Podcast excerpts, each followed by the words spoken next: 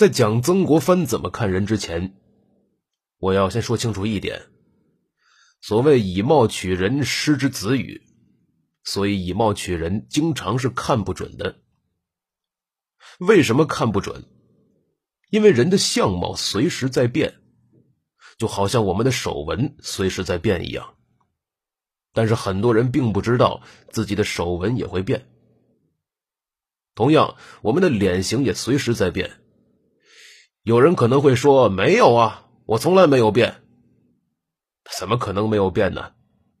如果没有变，那多半就表示你没有长进，因为你的心没有动，你的脑子没有思考，你的脸当然也就不会变。所谓“相随心转”。心一变，相貌就自然跟着变了。所以不要随便相信“相貌决定命运”的话。所以一个人要想改变自己的命运，唯一的办法就是改变自己的心，改变自己的观念。除此之外，没有其他办法。孔子就要求我们看人要视其所以，观其所由，察其所安。视其所以是看他的动机，观其所由是看他做事的方法，而察其所安，则是看他个人的识度。视、观、察这三个字就代表三个层次，而且一个比一个深。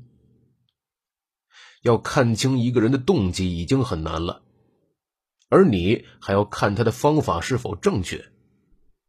有很多人动机是对的。但是这样的方法是错的，所以最后还是没有达到想要的效果。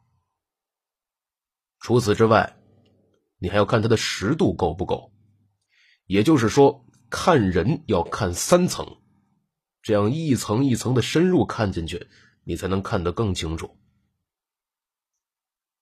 一般人都认为曾国藩有两本著作，一本是《挺经》，另一本叫做《兵谏》。